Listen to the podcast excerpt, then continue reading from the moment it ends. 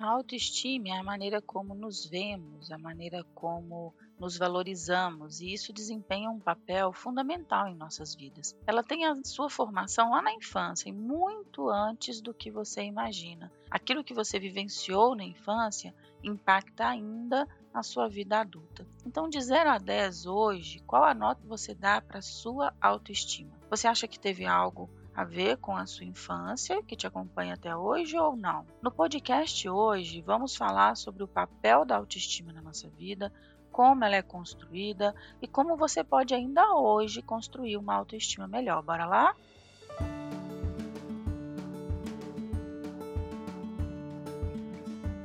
Olá, meu nome é Sheila, eu sou psicóloga e mentora de carreira. Eu estou aqui para fazer podcast sobre vários temas para te ajudar a ter uma vida melhor, saúde mental e hoje falando sobre esse tema tão importante que é a autoestima. Esse ato de estimar, de gostar, de amar, a si mesmo, né? A autoestima começa a ser moldada lá nos primeiros anos de vida. Nossas primeiras experiências, interações, as mensagens que a gente recebe dos nossos pais, familiares, professores, amigos, tudo isso desempenha um papel crítico na formação da nossa autoimagem, na formação da nossa autoaceitação, que são pilares aí para uma autoestima saudável. Crianças que crescem em ambientes que promovem aceitação, apoio, valorização, tendem a desenvolver uma autoestima mais saudável. No entanto, quando a gente, né, enquanto crianças, somos expostos a críticas constantes, julgamentos, mensagens negativas, a autoestima pode ser prejudicada. Essas experiências podem deixar cicatrizes emocionais que afetam a maneira como a gente se vê e se valoriza à medida que envelhecemos. Falando um pouco dos efeitos da baixa autoestima. É quando a pessoa não gosta aí de si mesmo. Uma autoestima fragilizada pode ter uma ampla gama de impactos negativos na vida da gente. Ela pode contribuir para o desenvolvimento da ansiedade, da depressão, de outros problemas aí da saúde mental. No seu caso, é, caso você tenha uma baixa autoestima, ela impacta a sua vida em quê? Você consegue ter clareza disso? E as pessoas do seu convívio que você percebe que tem baixa autoestima, qual que é o impacto disso na vida da pessoa? Além disso, assim, a baixa autoestima pode prejudicar os relacionamentos, o desempenho na faculdade, o desempenho na empresa, o nosso senso de autoeficácia, que tem a ver com a nossa capacidade de produzir resultados. Então, se a pessoa não tem uma autoestima boa, ela também vai achar que não consegue. Então, viver uma autoestima baixa muitas vezes vai resultar naquela autocrítica constante dúvidas sobre a própria capacidade, a sensação de não ser digno de amor, de sucesso. Às vezes a pessoa até recebe um elogio ou consegue fazer um resultado legal e pensa, não, isso foi sorte. Porque se diminui, se menospreza e entra num ciclo negativo que pode ser bem desafiador, né? difícil de quebrar, mas não impossível. E aí a gente pensando, olha, tá, Sheila, você tá me dizendo aqui sobre baixa autoestima, os impactos, tô achando que é isso que tá pegando na minha vida. O que, é que eu posso fazer para superar isso? Então, um primeiro passo dentro da psicologia, a gente trabalha muito com a terapia dos esquemas. Os esquemas emocionais, eles são padrões que são criados na infância. Então, temos testes psicológicos para identificar isso, para aprofundar nas raízes desse problema, em quais são os padrões que mais afetam a vida da pessoa, mas de um modo geral, para superar a autoestima é abraçar, acolher a sua criança interior. Então, essa abordagem é bem eficaz para superar a autoestima porque envolve o processo de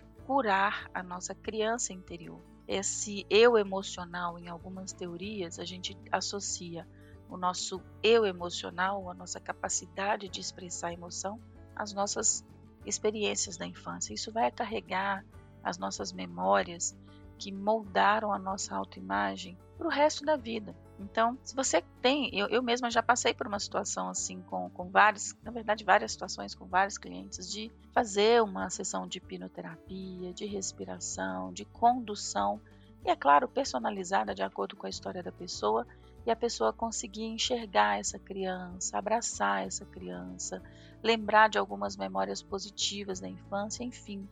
É muito profundo para eu falar, resumir tudo em um podcast, mas de um modo geral, é aprender a amar e acolher a criança interior. Para isso, a gente tem aqui alguns passos. Eu já mencionei alguns deles aqui. Revisitar lembranças e as emoções da infância, refletir sobre a infância, identificar experiências que podem ter afetado negativamente a sua autoestima é bem importante. Então, tentar compreender essas emoções, da onde elas começaram. Isso pode ser feito. Recentemente eu usei uma técnica com uma cliente que chamava linha do tempo. Ela fez uma espécie de livro, né, uma autobiografia resumindo os períodos da vida dela. Então, olha, até os três anos de idade. Aí cada um a gente vai fazer de um jeito. Dos três aos seis, dos seis aos nove, dos nove aos doze. É, quais foram as principais experiências, do que que lembrava. teve um processo de conversar com tio, de conversar com mãe, com vó e resgatar algumas coisas que não lembrava. Isso é bem importante. Então eu não vou entrar em detalhes aqui sobre a técnica, mas estou dando aqui alguns exemplos que a gente usa na clínica só para ficar mais claro para você. Uma outra questão é oferecer a si mesma autocompaixão.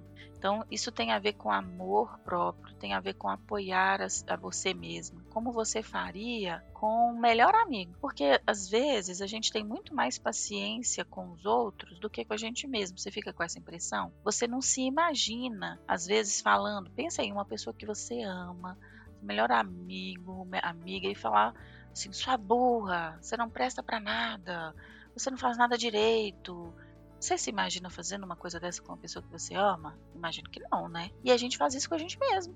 Você faz isso com você? Se julga, se critica, se joga para baixo? E esse é o exercício que a gente elimina no processo terapêutico.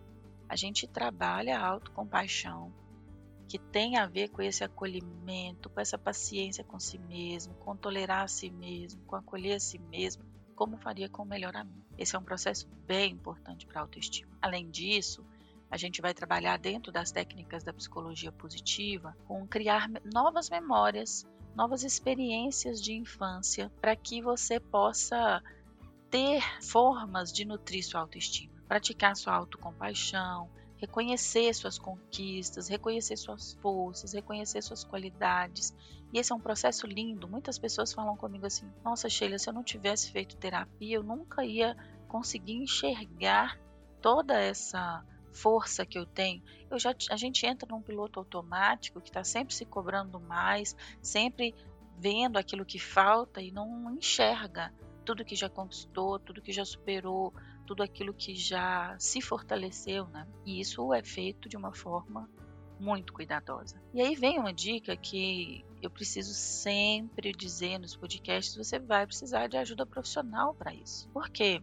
Você muitas vezes preso no seu próprio ciclo de pensamentos, você não enxerga outras possibilidades. Tem um olhar de fora, alguém que exerça por você acolhimento, compaixão, alguém que olhe para você enxergando força, enxergando qualidade, enxergando características de superação, e essa pessoa te ajudar a enxergar isso, isso é muito, muito bonito, isso é muito importante. Então, às vezes, as feridas da infância elas vão ser profundas, às vezes vão envolver traumas, às vezes a pessoa ela evita ao máximo lembrar da infância, e quanto menos memória se tem da infância, mais problemas emocionais a pessoa tem. E a terapia com um profissional de saúde mental especializada, ela vai fazer muita diferença. Eu trabalho com a terapia cognitivo-comportamental. A terapia cognitivo-comportamental clássica, né, ou pura, ela não entra muito nesse aspecto de criança interior.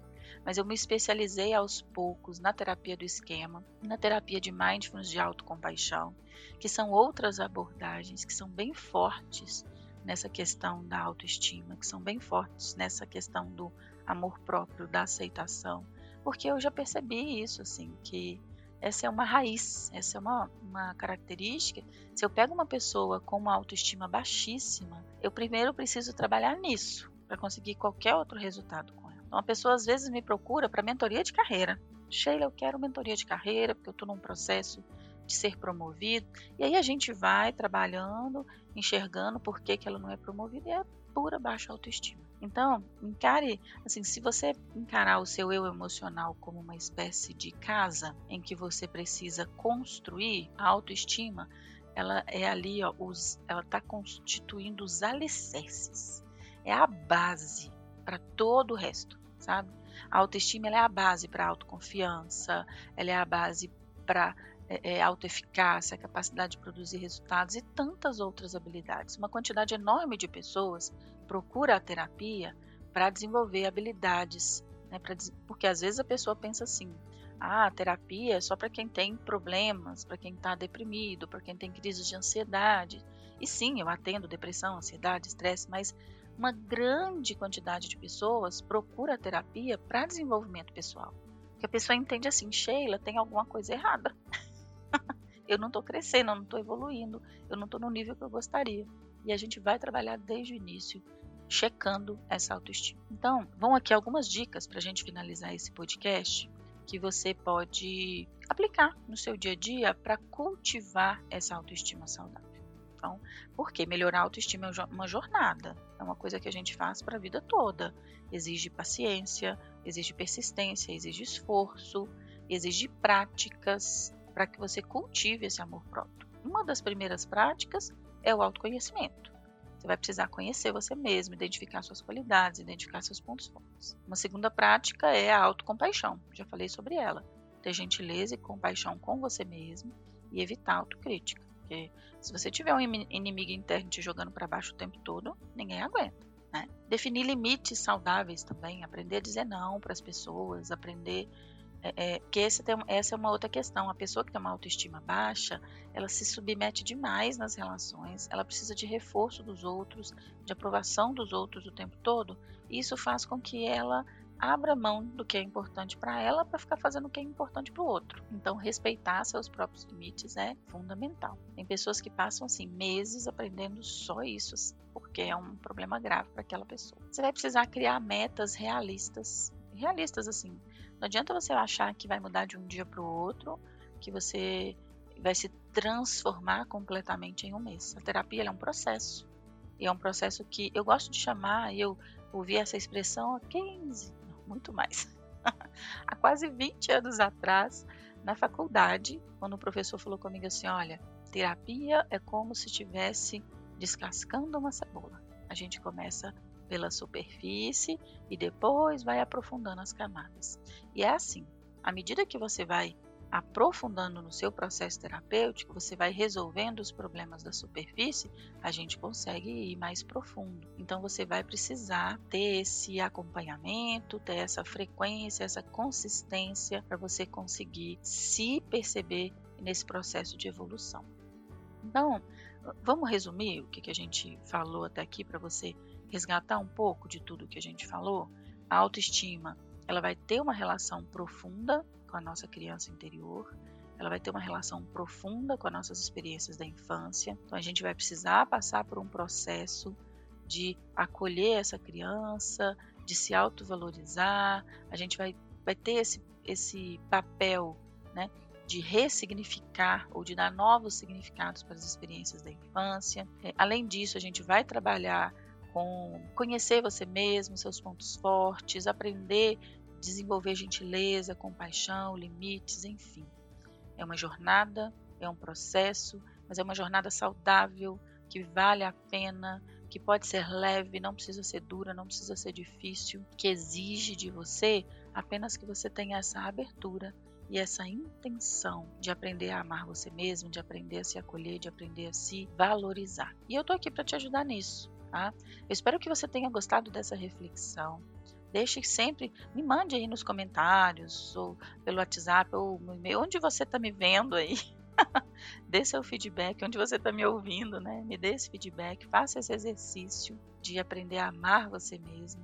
E envie esse podcast para todo mundo que você entende que pode se beneficiar dele. Aquela pessoa aí que veio à sua mente, sabe? Que sofre de baixa autoestima, já manda para ela agora, porque é assim que a gente faz essa corrente do bem e aprende a evoluir, a crescer e a impactar a vida das pessoas. Um abraço e até o próximo podcast.